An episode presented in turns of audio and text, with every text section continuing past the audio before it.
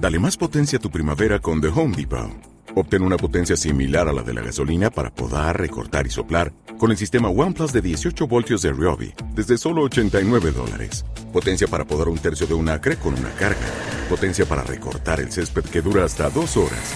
Y fuerza de soplado de 110 millas por hora. Todo con una batería intercambiable. Llévate el sistema inalámbrico OnePlus de 18 voltios de Ryobi. Solo en The Home Depot. Haces más. Logras más.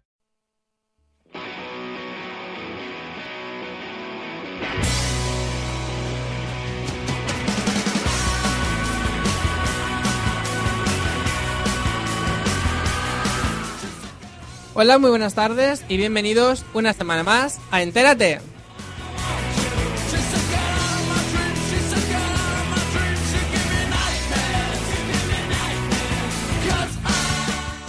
Traemos como cada semana las noticias más curiosas de la semana, un repaso a la actualidad televisiva y musical, así como los estrenos cinematográficos de la semana.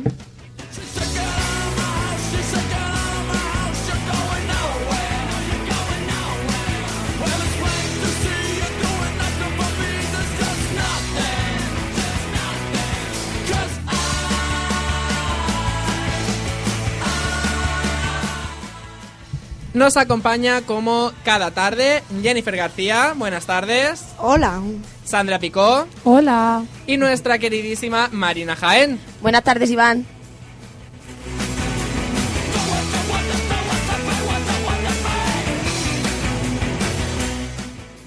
Un saludo de quien nos habla, yo soy Iván Jiménez y enseguida comenzamos una tarde más en la 107.5.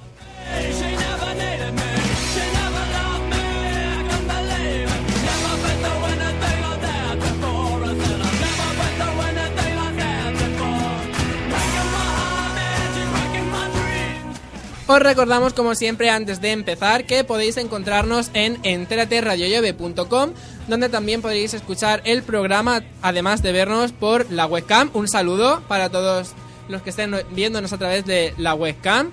También subimos un resumen del programa de cada semana y podéis escuchar los podcasts. Así que en enteraterradiollove.com tenéis de todo.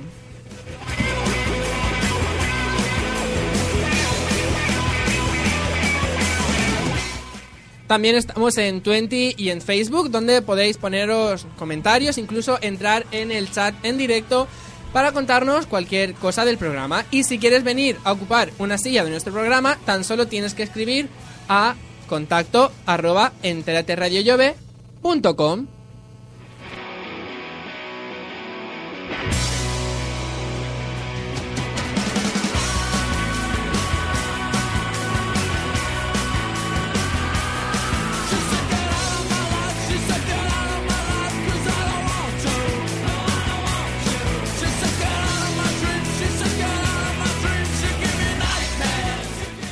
ahora ya sí que empezamos con el repaso a las noticias más curiosas de esta semana. Y empezamos con una pareja de recién casados que se vio involucrada en seis desastres naturales durante su luna de miel.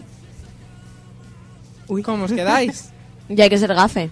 Pues la verdad es que, es que sí, porque hay que tener muy, muy mala suerte. Y es que eh, Stefan y Erika salieron de Estocolmo el 6 de diciembre y quedaron varados en Múnich debido a una de las peores tormentas de nieve de la historia de Europa. Cuando pudieron volar a Austria, llegaron eh, a una ciudad donde les golpeó el ciclón más feroz que hayan soportado Oceanía. Huyendo de allí, llegaron a su siguiente destino, donde tuvieron que escapar de un incendio de proporciones épicas que diezmó la vegetación del área. Volaron entonces a Nueva Zelanda, donde al llegar los esperó el terremoto de eh, Christchurch, de magnitud 6,3. Después de esto fueron a Tokio, donde ya sabéis lo que ha pasado, ¿no? Sin comentarios, o sea, es impresionante. Eso es ser gafe y lo demás son tonterías, ¿eh? Hay gente más gafe que yo. Eh, lo cual también es- consuelo. Yo creo que esto termina en divorcio. Sí, yo creo que, que esto es una señal, ¿eh? No sé por qué me da a mí que esto no va a llegar a buen puerto. Pero bueno, en fin, ahí les dejamos. Que les deseamos mucha suerte. Que y ahora Jenny falta. nos cuenta otra de las noticias de esta semana.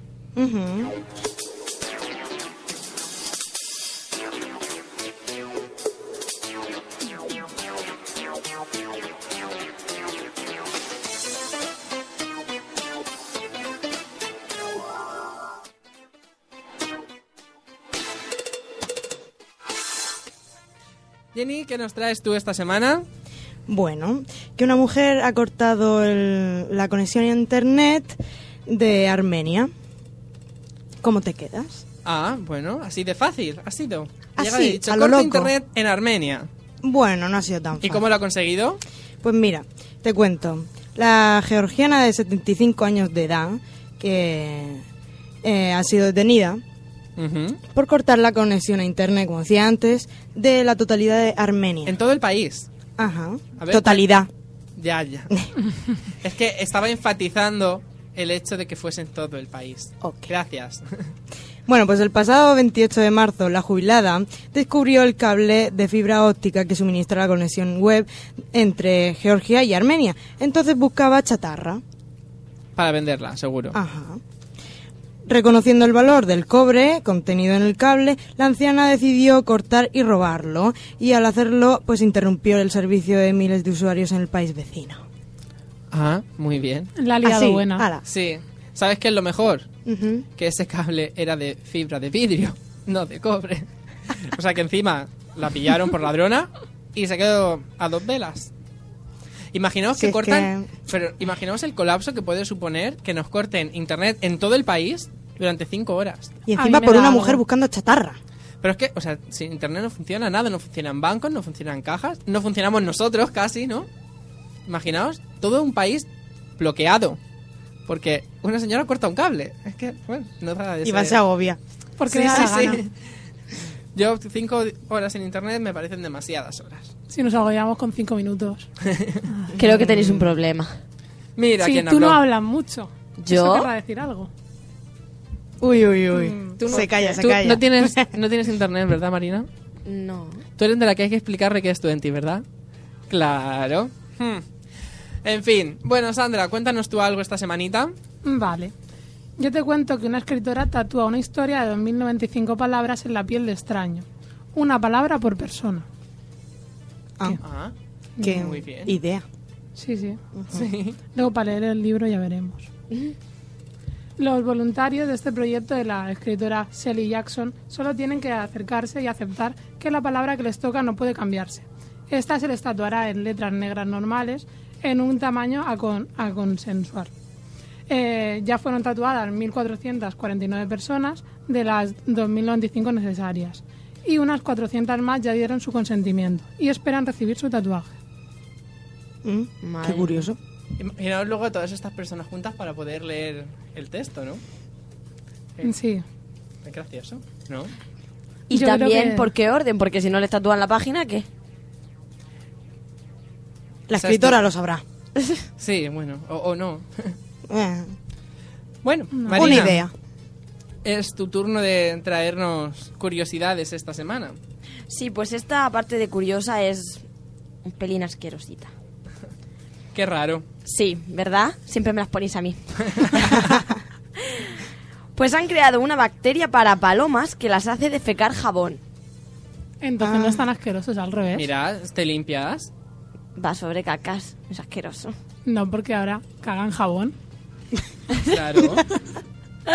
Eso es bueno. Las pones en el baño ahí para cuando te vayas a lavar las manos, claro. es una idea. Las venden en Mercadona. Caga, palomita, caga. Madre mía. Le haces así en la cabeza. Jabón económico. ¿Eh? Sí, bueno, y por todas partes.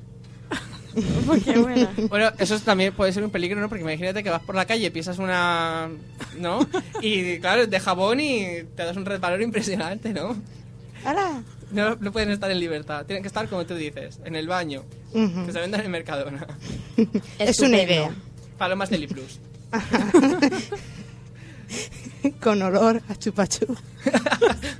Eso ya, bueno. Madre mía, cómo está degenerando esto, ¿eh, Jenny? Que no, que hay un jabón que huele a chupachú en el Mercadona. ¿Sí? Sí. Sí. Claro. Es para niños. Para No me ¿Cuántos años es tiene para 10, Jenny? pero lo tenemos nosotros. Sí, sí. Totalmente. Sí. Bueno, sí. Nos dicen por el 20 que con estas palomas se van a arruinar todos los túneles de lavado del país. Porque claro, esto es buena idea cuando llueve. Tú cuando llueve sacas el coche a la calle entre las cagas de las palomas y la lluvia se te limpia el coche. Mm. Iba a estar limpico en los coches. Claro. Es muy buena idea, en verdad. Ahora en vez de ensuciar, limpian. Pues sí. Bueno, gen- mira, pues mejor esto que lo que os traigo ahora en la siguiente noticia, ¿eh? A ver. Y es que eh, pone a la venta... Iván, no sé si te has dado cuenta, pero solo he dicho el título. Ah, Es que, es que como ya llevamos hablando explicado. aquí... Bueno, pues cuéntanos cómo... Que verdaderamente no. O sea, da igual, ¿sabes? Pero. No, No, el no, final, a ver, el final. cuenta- no, ahora cuéntanos cómo va a funcionar todo esto, que a mí me interesa. Sí, seguro. Yo te he visto. Pues en Bélgica, el diseñador flamenco Tur Van, Van Balen y el biólogo británico James Chappell han creado una bacteria que modifica el metabolismo de las palomas y las hace defecar jabón. La bacteria se esconde en frutos secos o pienso y se coloca en unos nidos dispensadores que ha diseñado el mismo Van Balen. Las palomas se lo comen y modifica su metabolismo haciéndoles defecar jabón, un jabón similar al que utiliza para limpiar las ventanas, con un pH bajo para atacar la grasa y la suciedad. Ah, bueno. Ah. Ah, mira, ves, si es que es perfecto. Hombre, eso para los coches. También sirve como mistol para atacar la grasa. Se va a arruinar también Fairi. Sí. bueno, paso, Y Mistol. paso a contaros los que os tenía preparado. Y es que ha puesto eh, su- a su madre a la venta, pues porque sí. Y es que más Papels, Papeschi, un artista italiano que convertirá a su madre en una obra de arte el próximo 9 de abril, pues sale a la venta. No tenía otra cosa, no tenía otro modelo y ha dicho, pues mi madre. Voy a hacer una Mismamente, que la tengo a madre mano. Y la pongo a la venta. La única condición del vendedor es que no la maltraten y que le permitan ir a verla cada dos semanas. Eso no es arte. Pues ahí lo tienes. Dice que estaría dispuesto a vender incluso a su madre con tal de tener éxito, ganar dinero o lo que sea. Yo lo que me pregunto es qué interés tiene la estatua de la madre de un tío que no conoce. Bueno, que será un artista en su país, lo que tú quieras, ¿no? Pero qué interés puede tener, no sé. Yo Tengo no a la la madre de no sé quién. Imaginaos, tengo a la madre de Lady Gaga en el salón, por ejemplo. No sé, un poco raro. Bueno, la gente está un poco allá, pero bueno.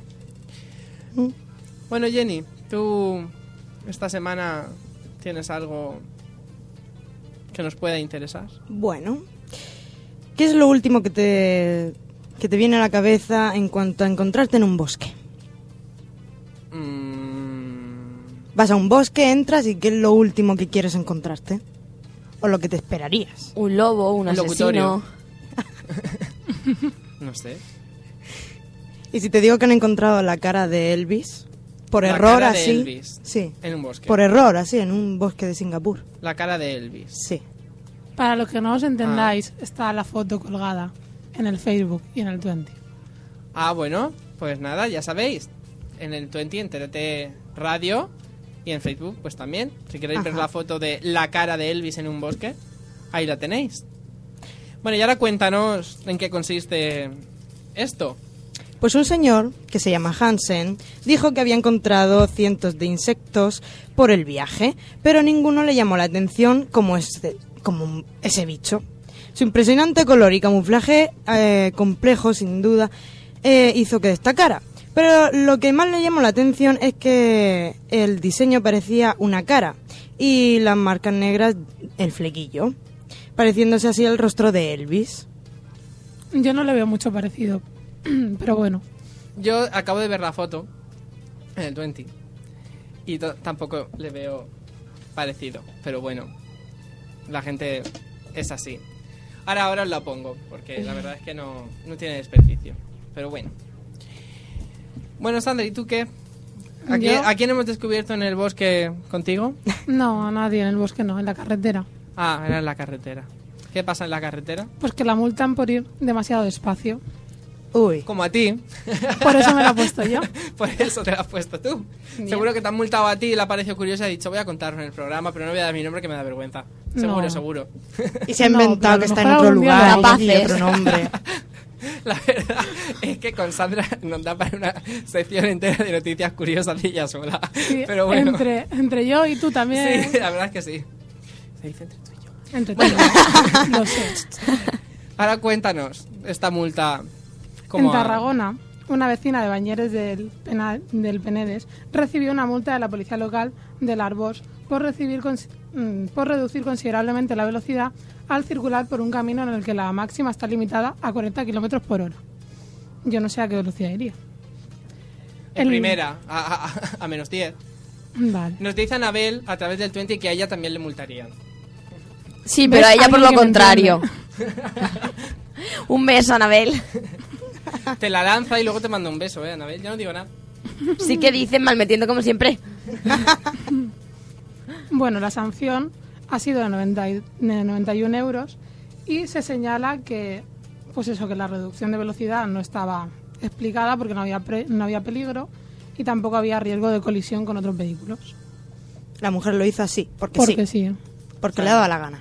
Bueno, pues no querría gastar gasolina, iba despacito. Es que no dicen que hay que ahorrar. Sí, pero no yendo a 5 por hora. A ver si es que ha entendido que la limitación de velocidad no es a 110 y ha entendido que esa- era 10. Iba la mujer ahí tan tranquilita, tan ¿Te, tranquilita. te lo imaginas en una autopista? A 10 kilómetros por hora sería un Uh. peligro muy grave. Por eso la han multado, Ya, gracias por el apunte. Creo que lo había entendido. por si acaso. Me voy a callar. bueno, ¿nos queda alguna noticia más, Marina? Sí. Esta noticia es, desde mi punto de vista, un escarmiento para que la gente sea un poquito más lista. Un indonesio ha descubierto que su esposa, a la cual conoció en Facebook, es un hombre. ¿Qué me, Uy. ¿Qué me dices? Pues sí, es que sabía venir que estas cosas iban a pasar, la gente casándose ahí por Facebook. Pues cuéntanos, cuéntanos. Y luego hablamos. Pues el marido comenzó a sospechar cuando ella se negaba una y otra vez a mantener relaciones sexuales con él, a pesar de dormir juntos en un apartamento en Yakarta. Luego ella, que se llamaba Francisca, según su tarjeta de identificación oficial, le presentó una declaración falsa en la que se certificaba que es una mujer. El rumor se extendió entre los vecinos que amenazaron con desnudarla para revelar su auténtico sexo hasta que finalmente el farsante se rindió y se entregó a la policía. Uy, Anda que también los vecinos Qué tenían... curioso. Sí, sí, los vecinos tenían iban tela ahí también, a, ¿eh? a por ella. Sí, sí. A por... eh, lo que sea. Pues nada, ya sabéis, no juguéis con estas cosas, que luego pasa lo que pasa. Ujú. En fin, bueno, vosotras sois- tenéis toda clara vuestro sexo, ¿no? Sí. Sí. Si no veáis alguna sorpresa también, entérate. bueno, pues nada, con esta última noticia que nos traía nuestra compañera Marina, pasamos al repaso de la actualidad televisiva de la semana. Que esta semana tenemos varias cosas que contaros, varias cosas que, que debatir. Así que vamos a pasar a hablar de la televisión esta semana.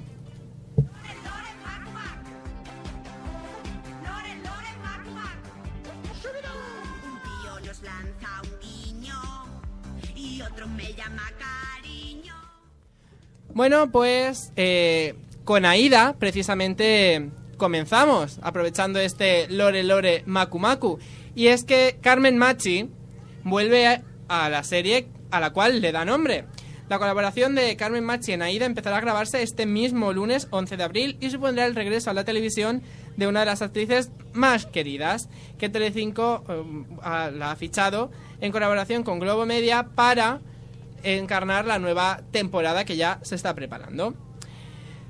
En el argumento de esta temporada nos dicen que una noticia puede cambiar la vida de una persona, de una familia y hasta incluso de un barrio entero. Y eso es lo que sucede en la familia de Aida y de sus amigos de Esperanza Sur cuando la matriarca de los García anuncia que vuelve a casa después de que le hayan concedido la libertad condicional. Las tramas que afectarán esta temporada girarán en cómo afectará el barrio este inesperado regreso. Y es que la vida de sus amigos y familiares ha cambiado mucho desde que ella se fue. Recordemos que Chema, con el que en su día mantuvo un romance, ahora es su yerno. Su amiga Paz ya no es una prostituta, sino una mujer felizmente casada con un atractivo piloto. A más le ha dado tiempo de reconciliarse con Paz, a estar a punto de casarse con ella y hasta de volverse a enamorar. La Lore ha saboreado las mieles del éxito con su... Y, y también del fracaso. Recordemos su entrada a Gran Hermano y todas esas cosas. Pues esta temporada en la que regresa Carmen Machi en su papel de Aida girará en torno a todas estas cuestiones. Conseguirá ablandar el agrio carácter de Eugenia, cambiará su relación con Chema, ahora que es el novio de su hija. Pues no lo sabemos y tendremos que esperar hasta ver esos nuevos capítulos de Aida. Yo de momento no me los voy a perder, porque parece que pinta bastante bien. Me ha gustado siempre Aida y ahora que vuelve Aida, ¿no? que es quien le da para nombre a la serie, pues no, creo que no va a tener desperdicio. ¿Qué opináis vosotras de esta vuelta de Carmen Machi a la serie? Yo tengo muchas ganas. Que ya me lo contarás. Y de los motivos, ¿cuáles pensáis que pueden ser los motivos que le han hecho a Carmen Machi volver?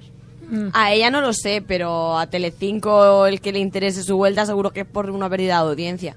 A lo mejor se ha quedado sin papeles que interpretar. También. la audiencia de Aida sigue fuerte, pero dicen que podría ser, se dice en la red, que podría ser un golpe de efecto contra la nueva serie que prepara Antena 3, Los Quién, también para la noche del domingo. Podría ser un golpe ahí. no Ahí, sé. zasca. No me extrañaría.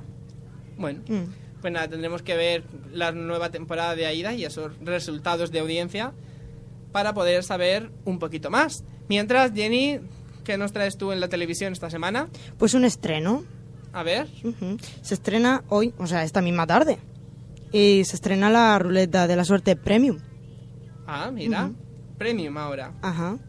Jorge Fernández hará a partir de hoy doblete el, el último día de la semana con la emisión de unos especiales de la Ruleta de la Suerte, que llevarán el subtítulo de Premium, como he dicho antes.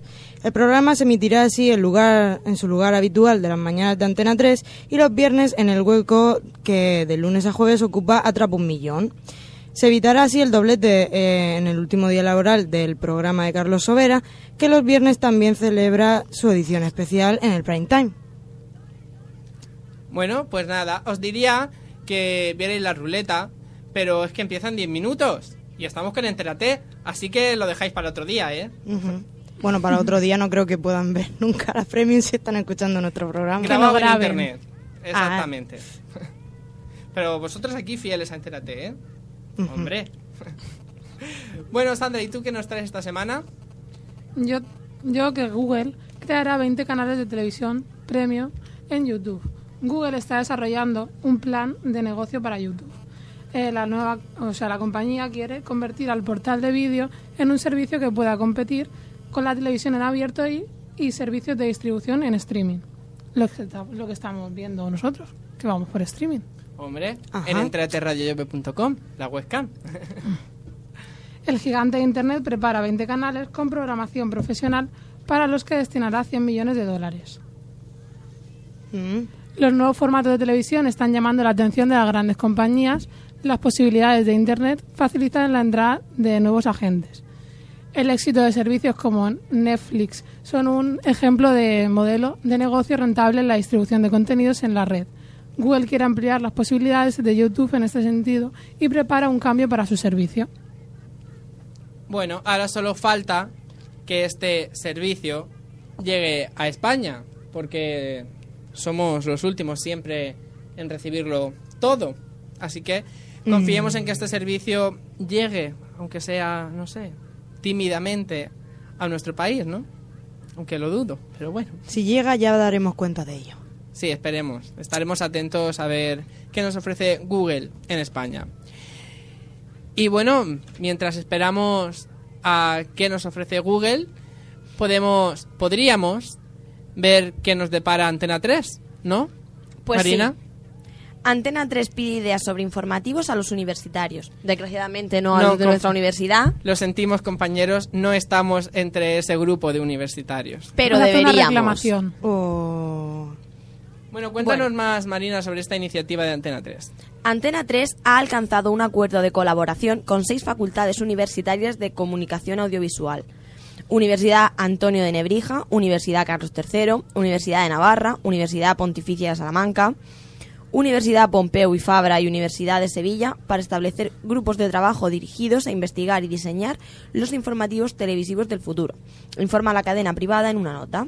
Vamos, que nos quedamos fuera de ese futuro de los informativos. Todo Por menos favor. la UMH.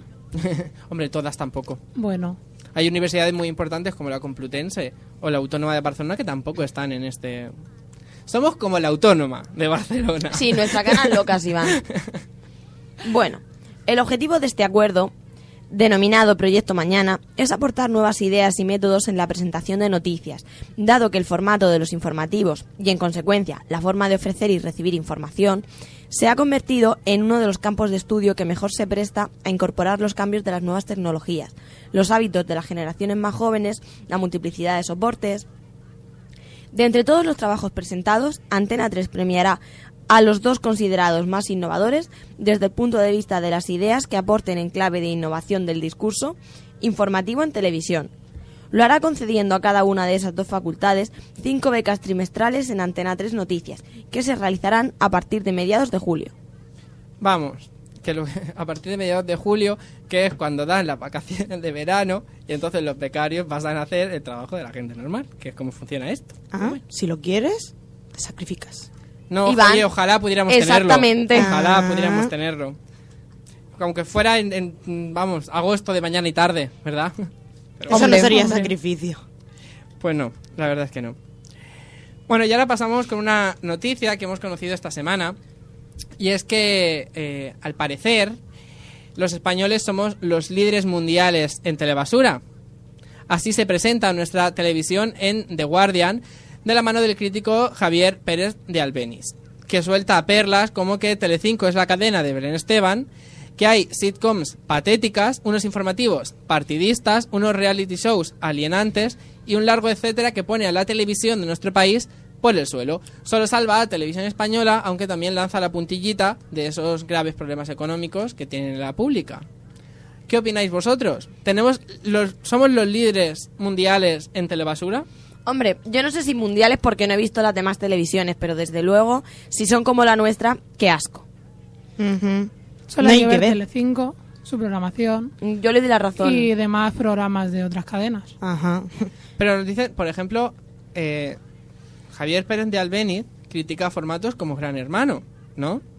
Normal. Recordemos que Gran Hermano es un formato importado de Europa, que no es nuestro. Así que estamos copiando telebasura de otros sitios, ¿no? Sí, pero si, por ejemplo, fuera solamente. Aquí pasa, la uno- tenemos todo junta. Claro. si fuera solamente uno, pues todavía. Siempre tiene que haber un poco de todo, ¿no? Como aquel que dice. Pero si en ese canal la mayoría de cosas son del estilo. Yo estoy de acuerdo en varias. Bueno, en que Telecinco es la cadena de Belén Esteban. Claro. bueno, en fin, no hay comentario aparte, ¿no? Pero, por ejemplo, lo de las series, que la calidad de las series es mala. ¿Pensáis de verdad que en España tenemos malas series? Yo en series no lo pienso. mm, Porque Porque yo, ha yo creo buenas. que estamos en el mejor momento de las series españolas, quizá. Hay series españolas con muy buena calidad en televisión. Marina me mira raro, no sé qué piensa ella. Yo creo que salvo Aida y las temporadas anteriores. Aquí no hay quien viva, por ejemplo, es una serie muy buena que sigue emitiéndose a través de Neox, por ejemplo. Sí, pero son La televisión reposiciones. española tiene unas series impresionantes. ¿no? Amar en tiempos Sí. revueltos es siempre la líder. El internado, que ha acabado recientemente, era una serie muy bien Muy hecha. buena. Aunque luego se distorsionara un poquito, todo hay que decirlo. Es que el problema que yo le veo a las series españolas es que en vez de empezar con un principio y un fin, en función a la audiencia que tienen las van, Las van alargando estirando. y alargando y alargando y al final estás viendo una serie completamente distinta a la que tú empezaste a ver. Sí, eso, eso, eso también Eso es es cierto. cierto. Y le están agotando hasta que queman la serie, porque cuando la quitan es por baja audiencia, no porque la serie haya terminado. Ya, eso, es- sí, eso sí que es cierto. Entonces, claro, a lo mejor la serie era buena al principio, por eso he dicho que salvo Aida y las temporadas pasadas, pero va a terminar siendo un desastre, porque es que si no, no acaba. Y con un final pésimo. Eso en verdad, la serie yo creo Un que sueño debería. Resines. Sí, eh, bueno, la verdad es que el final, el final de Los Serranos merece una mención totalmente aparte. Yo aún estoy esperando que un director de Telecinco diga es una broma, seguimos con la serie. Pero, no sé, fue un poco patético. Pero bueno, no sé, yo en cuanto a televisión, o sea, en cuanto a series españolas... Hombre, en favor de Los Serranos yo tengo que decir que el final fue un desastre, pero tuvo un final, por lo menos. Se molestaron en darle una salida digna, entre comillas. Deberíamos de hacer un debate de esto. ¿Deberían las series tener un principio y un final desde el principio? Sí. Como tuvo Lost, por ejemplo, que dijeron hasta aquí, este es el final. No alargaron más. Aunque en- mi- para mi juicio también está un poco alargada, pero bueno. Y para el mío. Yo creo que eso. La verdad es que lo que propone Marina sería bastante bueno para mejorar la calidad, ya no de las series, sino de todos los programas en general. marcarse unos objetivos al principio y no ir alargando y cambiando para estirar. Según surja... Eso no puede ser. Bueno, dejamos el debate para otro día porque hay más cosas de las que hablar. Y nos las cuentas tú, Jenny, un asunto que ha traído bastante polémica también esta semana. Sí, porque mm, Telecinco anuncia su TV Movie, otra TV Movie, Otra más, estamos en, en la época de las TV movies. sí, que se titula 11M, para que nadie lo olvide. Solo el título ya levanta asperezas por sí solo. ¿No creéis? Más que el título es la muletilla. Ese del para que nadie lo olvide, ¿no? Me parece Quizá. una falta de respeto hacia las víctimas y los familiares. Es el título, esa, esa muletilla ahí para que nadie lo olvide. Mira, como aún no lo he es visto, como meter el no dedo un sé, poquito en la llaga. Es no que no sé con, qué, con qué buen gusto estarán no tratando nos vamos el a tema. de momento. Claro, porque no lo he visto, no voy a juzgarlo. Pero, desde luego, el título ya dice mucho, y lo siento mucho, perdonad mis prejuicios, pero es Telecinco. No. Eh, eso piensa mucha gente. Bueno, Jenny, cuéntanos un poquito más. Vamos a ver lo que nos cuenta la cadena y ahora vemos qué podemos interpretar. Sí, porque Telecinco estrenará el pro- próximamente 11M, para que nadie lo olvide. Una TV movie de dos capítulos en la que se recordará cómo se fraguó el mayor ataque terrorista que ha sufrido España. Esta ficción de dos capítulos, que se basa exclusivamente en los hechos probados por la sentencia de la Audiencia Nacional y el fallo del Tribunal Supremo, arranca con la explosión del piso de Leganés, donde se inmolaron siete terroristas implicados en la masacre del 11M, justo antes de que eh, intervinieron los GEO. Después de un flashback eh, nos No. sitúa... Después un flashback. Sí, después un flashback nos sitúa Es que has en... dicho de... Ay, pues lo siento, se me ha colado. Nos sitúa eh, eh, ocho meses antes, el día en el que uno de esos terroristas, Jamal Amidán, el chino, se encuentra con su mujer en Madrid, después de cumplir condena en, en una cárcel marroquí. Sigue siendo un delincuente común, pero parece llama... Pero, perdón. Pero parece llamado a realizar una misión. Sí, misión que todos conocemos. ¿Cuál fue? Este va a ser el punto partido de, A mí no La me parece TV Movie. bien. ¿Te Primero, parece bien el proyecto entero? no, el proyecto entero, porque es algo que nadie va a olvidar. No me gusta tampoco la muletilla, porque también considero que es una falta de respeto y yo creo que la imagen la tenemos todos y no yo no lo veo necesario tampoco. Se habló mucho en, en los telediarios de todo eso. Yo creo que la gente que lo tiene no bastante considero presente. que dé para tanto. Quiero decir, no es una historia, no es nada. ¿Qué van a poner? ¿Escenas desagradables? ¿Imágenes? Hombre, según pone aquí, lo que parece es cómo se, cómo se preparó, ¿no? Aquí en ningún momento se ha hablado tampoco de, de que se va a representar, que, que lo harán, supongo, para que esté bien hecho, las explosiones y todo lo que vino detrás, sino que lo que parece es que eh, dice que empieza la historia con la explosión del piso de Leganés, donde se inmolaron los culpables, y luego a través de un flashback cuenta cómo se preparó el atentado. Yo, la muletilla del, del para que nadie lo olvide me parece de muy mal gusto, pero no estoy para nada en desacuerdo en que se hagan este tipo de producciones. Podríamos decir, sí, eh, está reciente, la gente no lo ha olvidado, es un tema delicado. Recordemos que en Estados Unidos se hizo una película del 11S que se estrenó en cines y estuvo muy bien hecha, fue bastante fiel con lo ¿Me que... estás comparando una película hecha en Estados Unidos con Telecinco? No, me... no, no, no. Vamos a ver, Telecinco. La productora no es Telecinco de la serie. La productora es quien hace Ángeles y Demonios. Pero que no ese es el tema. Yo a lo que voy es que mucha gente está criticando que se hagan eh, películas, series de hechos tan mm, delicados. Hombre, ¿no? es que todavía está demasiado reciente. Eso es lo que pienso pero, yo. pero si ya, un tiempo, ya hay una sentencia de la Audiencia Nacional y del fallo del Tribunal Supremo que es es donde se supone que se van a apoyar.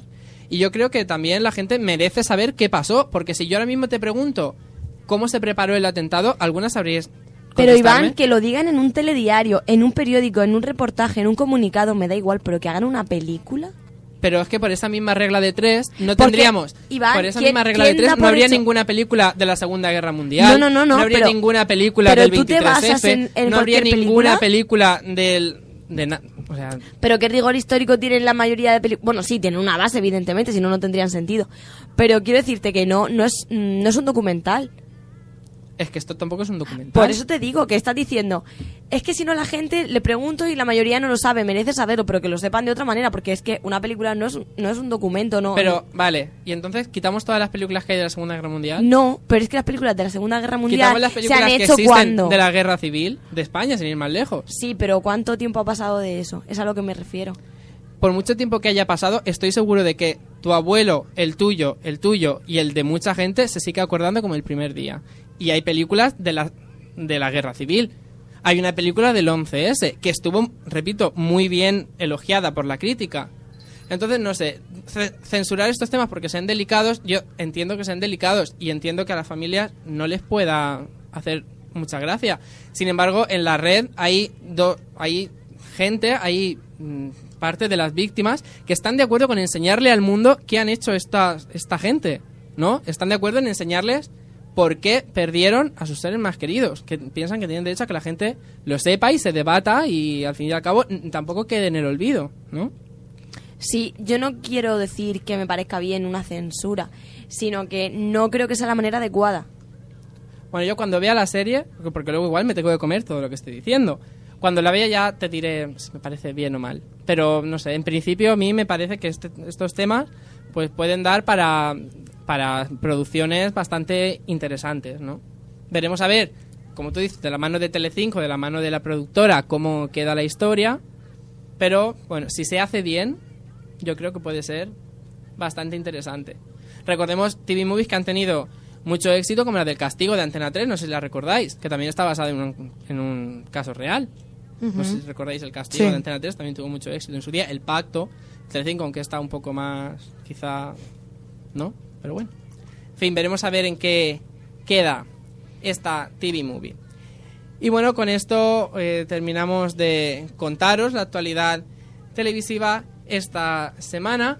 Os dejamos con un poquito de música, con lo nuevo de Rihanna, es Anem, y enseguida os contamos algunos aspectos de la actualidad musical que os tenemos preparados.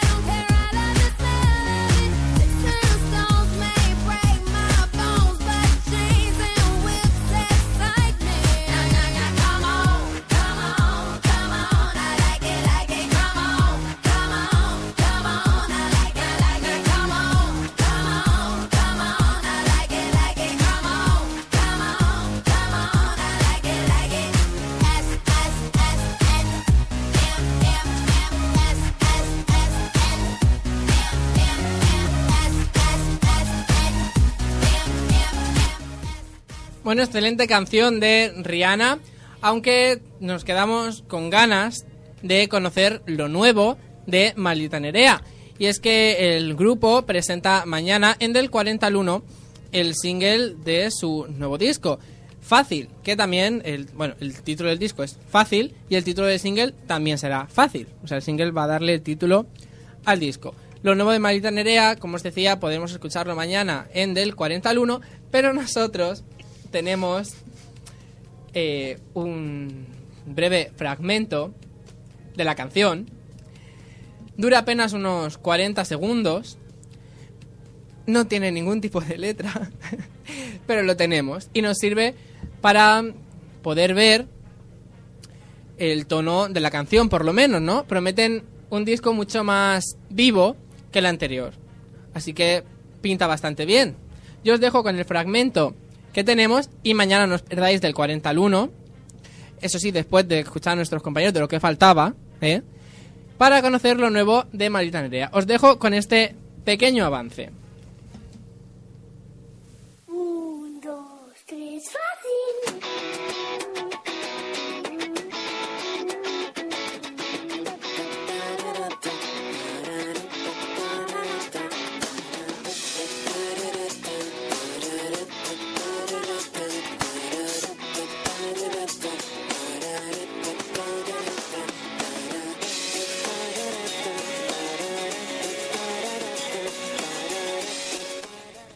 Bueno, no tenemos mucho más, pero os podéis hacer una idea de, del tonito, del ritmito de la canción. Qué fácil la canción, ¿no? Yo mañana buscaré en internet lo nuevo de Marita Nerea porque la verdad es que me muero de ganas por escucharlo. Tiene una sí- letra profunda. Sí, Ahí me ha sí. llegado. mañana, mañana la escucharemos y la semana que viene pues la pondremos para completar, ¿no? La canción. Yo creo que va a ser un éxito seguro. Viniendo de la mano de Marita Nerea, va a ser un éxito seguro. Si ya nos dejaron con buen sabor de boca en el anterior disco, en este yo creo que van a arrasar. Y en el concierto. Pues sí, yo iré a verlos. Seguro. Y bueno, con esto mm, terminamos. Vamos a pasar a la sección de cine porque si no, nos quedamos sin tiempo. Jenny, ha llegado el momento de que nos cuentes qué podremos ver en la cartelera de esta semana.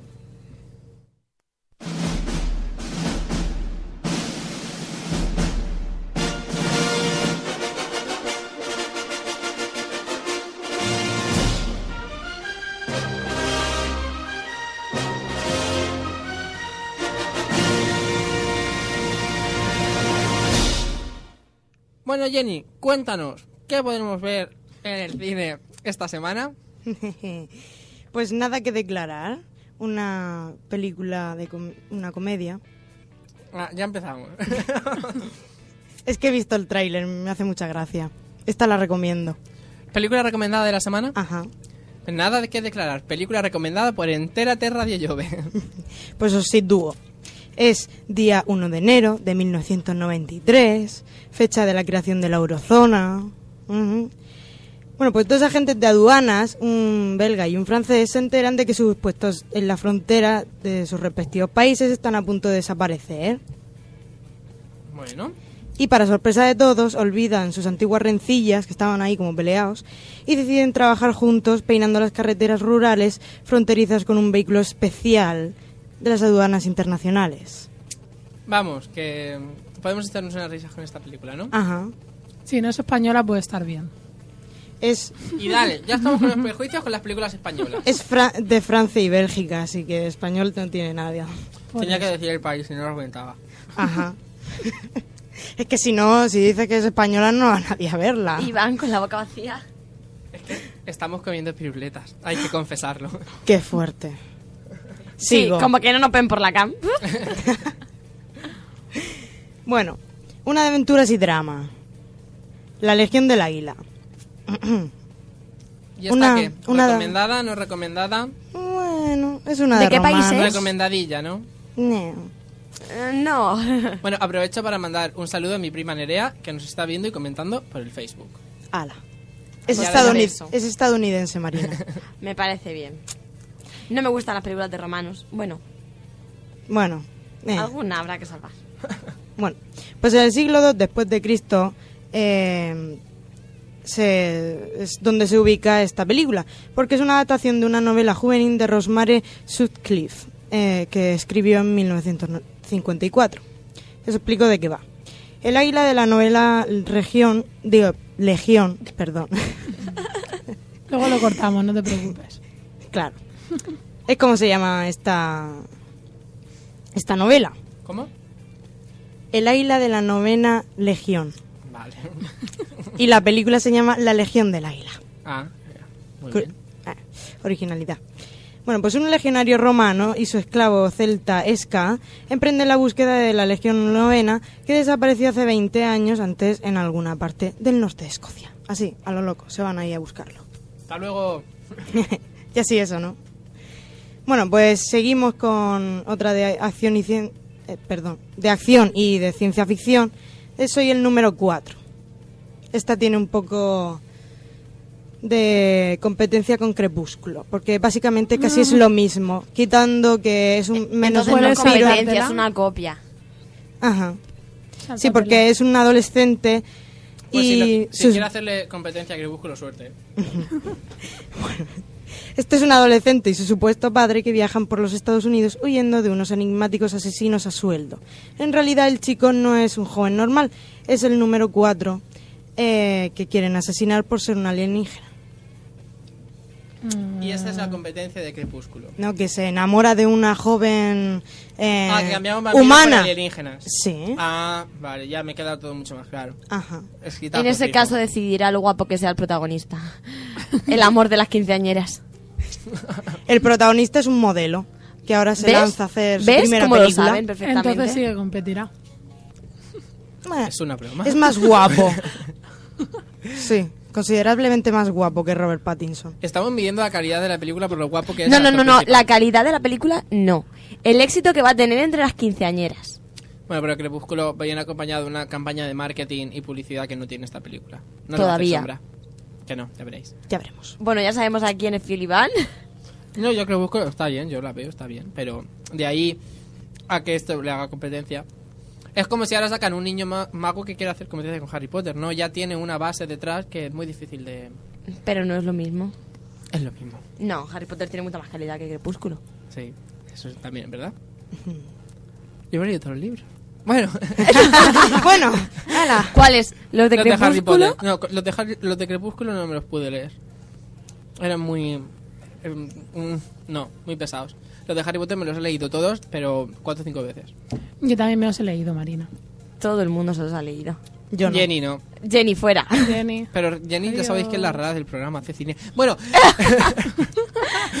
sigue contándome las novedades de esta semana. Bueno, nos llega de la mano de los creadores de Ice Age, Río. Esa, yo le he, vi- he visto el tráiler y esa la voy a ver seguro. en 3D.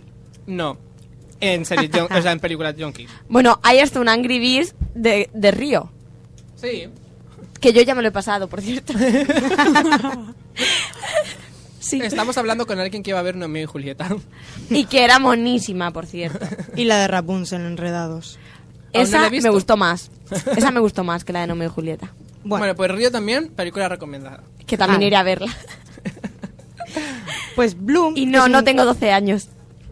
Por si acaso se lo pensaba alguno. Bueno, sigue. Mejor. Blue, que es un guacamayo azul criado en cautividad, conoce a una compañera independiente y aventurera que es- le saca de su jaula para llevarle ni más ni menos que a Río de Janeiro. De ahí el río. Ajá, Anda, qué apropiado. Sí, qué original. Bueno, seguimos. Happy Thank You More Please. Pero todo ¿Cómo? junto. Happy. Thank You More Please. Repítelo. No. ya. Eh, el director, eh, no sé si os sonará, pero es Josh Radnor. ¿Conocéis la sitcom de Cómo no conocía vuestra madre? Sí, Pues Ted Mosby, sí. pues él. Director y protagonista de la película. Entonces iré a verla. Puede ser. Ajá. Esta película habla de las tribulaciones generales de seis jóvenes eh, neoyorquinos y sus luchas diarias por encontrar el amor y la estabilidad laboral mientras lidian con la madurez. ¿Con la madurez. madurez? Madurez. Ah. Sí. No sabe ni lo que es eso. Dijo la que de Rapunzel. Eso no es cuestión de madurez, es cuestión de buen gusto cinematográfico. Ah, vale. Perdona. Perdona. Mm. Perdonada. Bueno, sigue. Bueno, esta película encandiló al público en el Festival de Sundance, así que también es una de las películas recomendadas. Pues sí que tenemos películas recomendadas esta semana, oye. Sí. Vamos- van tres ya. Peli- películas recomendadas y bastantes. Bueno, eso es bueno. Seguimos con Sin Límites. ¿Y esto de qué va? Creo Sí. que no te gusta mucho. No, sí, es una película buena, ha sido número uno en USA. Ah, Así que bueno. Medio recomendada, ¿no? Recomendada por la crítica, no por Jenny.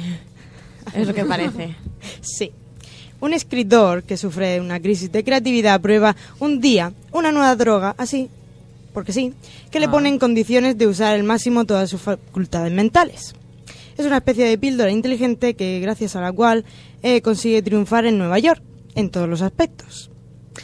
Pero un poderoso financiero de Wall Street eh, le seguirá de cerca. Ahí en plan, dime qué tomas. Ah, y te diré quién eres. Bueno, Sí. pasa a la siguiente, Jenny. Nos quedamos sin tiempo. Furia Ciega 3D. En 3D también. Sí. Os recuerdo ese artículo de altereco.es que recomendé de si tu película es mala, ponle un 3D detrás. No merece más comentario. Pasa a la siguiente. Es muy recomendable leerlo. Pero Hasta no porque lo haya escrito Iván. Yo no lo he escrito, ¿eh? Ojo. Lo ha escrito un compañero de Altereco, yo no he sido. ¿No has sido tú? No, ¿Quién ha sido? no lo sé, no me acuerdo. Pero a todos, visitad altereco.es. Nada más que decir. Seguimos. La nariz con la mujer. La, La nariz con la mujer.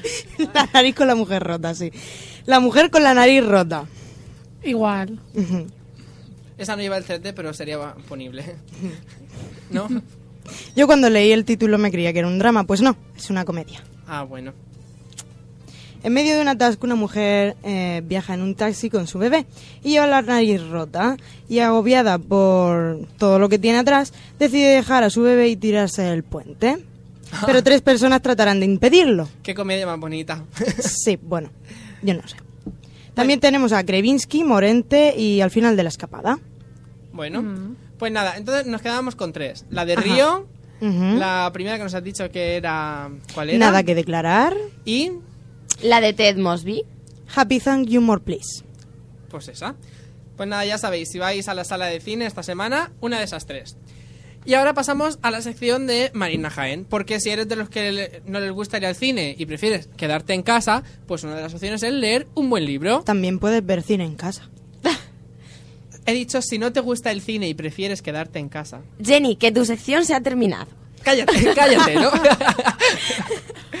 bueno, pues como decía, si eres de los que no les gusta el cine y prefiere quedarse en casa, una de las opciones es leer un buen libro. Y de eso se encarga nuestra compañera Marina Jaén, que esta semana también nos ha traído una canción que eh, parece ser que le viene como anillo al dedo a este libro, ¿no? Y ahora nos cuenta por qué.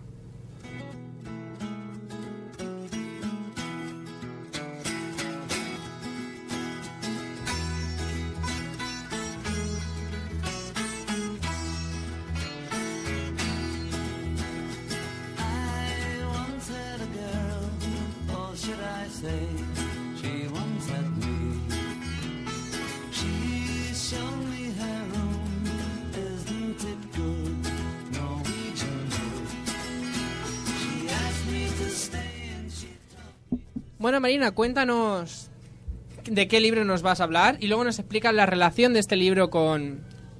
O sea, con esta canción. Bueno, antes que nada, quiero decir que la sugerencia de hablar hoy de este libro me la dio la compañera Anabel. Entonces, que está en 20. que está en el escuchándonos. 20. Entonces, aparte de, por supuesto, dedicárselo, darle las gracias. Bueno, el libro del que voy a hablar hoy se llama Tokyo Blues y es de Haruki Murakami. Bueno, cuéntanos el argumento de este libro. Tokyo Blues es obra del autor japonés Haruki Murakami del año 1987. La novela es una historia nostálgica que trata los temas de la pérdida y la sexualidad. La historia está narrada por su protagonista, Toru Watanabe, que acaba de llegar a sus 37 años a Hamburgo, Alemania. Cuando escucha una versión de orquesta de la canción de los Beatles, Norwin and Good, que está sonando ahora mismo, de repente lo abordan sentimientos de pérdida y nostalgia. Toru recuerda a los 60, cuando pasaron tantas cosas que afectaron a su vida durante su eh, residencia en Tokio, en su primer año como estudiante universitario. A través de los recuerdos de Toru, el lector es testigo del desarrollo de sus relaciones con dos mujeres muy distintas. Naoko, una chica bella y con una vida emocional agitada, y la sociable y animada Midori. La acción se desarrolla en el Tokio de finales de los años 60, momento histórico en que los estudiantes japoneses, como muchos estudiantes en otros países, estaban involucrados en protestas contra el orden establecido. Estas protestas son el telón de fondo en el que la novela se desarrolla, y el autor, a través de los ojos de Toru y Midori, describe el movimiento estudiantil en general como pusilánime e hipócrita. El título, original es Norwegian Wood, tomado de una famosa canción de The Beatles, a la cual aparecen diversas alusiones en la novela, entre otras cosas por ser la favorita del personaje Naoko. También se hace referencia a otros libros como La montaña mágica de Thomas Mann, El Gran Gatsby de F. Scott Fitzgerald, El centauro de John Updike o Bajo las ruedas de Hermann Hesse. Por último, destacar que en 2008 anunciaron que se iba a hacer una película basada en este famoso relato de Murakami. Bueno, pues nada, apuntamos la recomendación de este libro y le damos las gracias a Anabel por sugerirnoslo. Os recordamos que vosotros también podéis sugerirnos lo que queráis a través de entrateradiolleve.com, a través de nuestro 20 o Facebook o poniéndose en contacto por email con nosotros en contacto arroba enteraterradiolleve.com. La semana que viene nuestra compañera Marina nos traerá un nuevo libro. Nosotros despedimos el programa esta semana. Os dejamos con nuestros compañeros de La Acera de Enfrente. Y con esta canción relacionada con el libro que nos proponía nuestra compañera Marina Jaén. Nos despedimos hasta la semana que viene. Esperamos que estéis con nosotros. Adiós. Adiós. Adiós.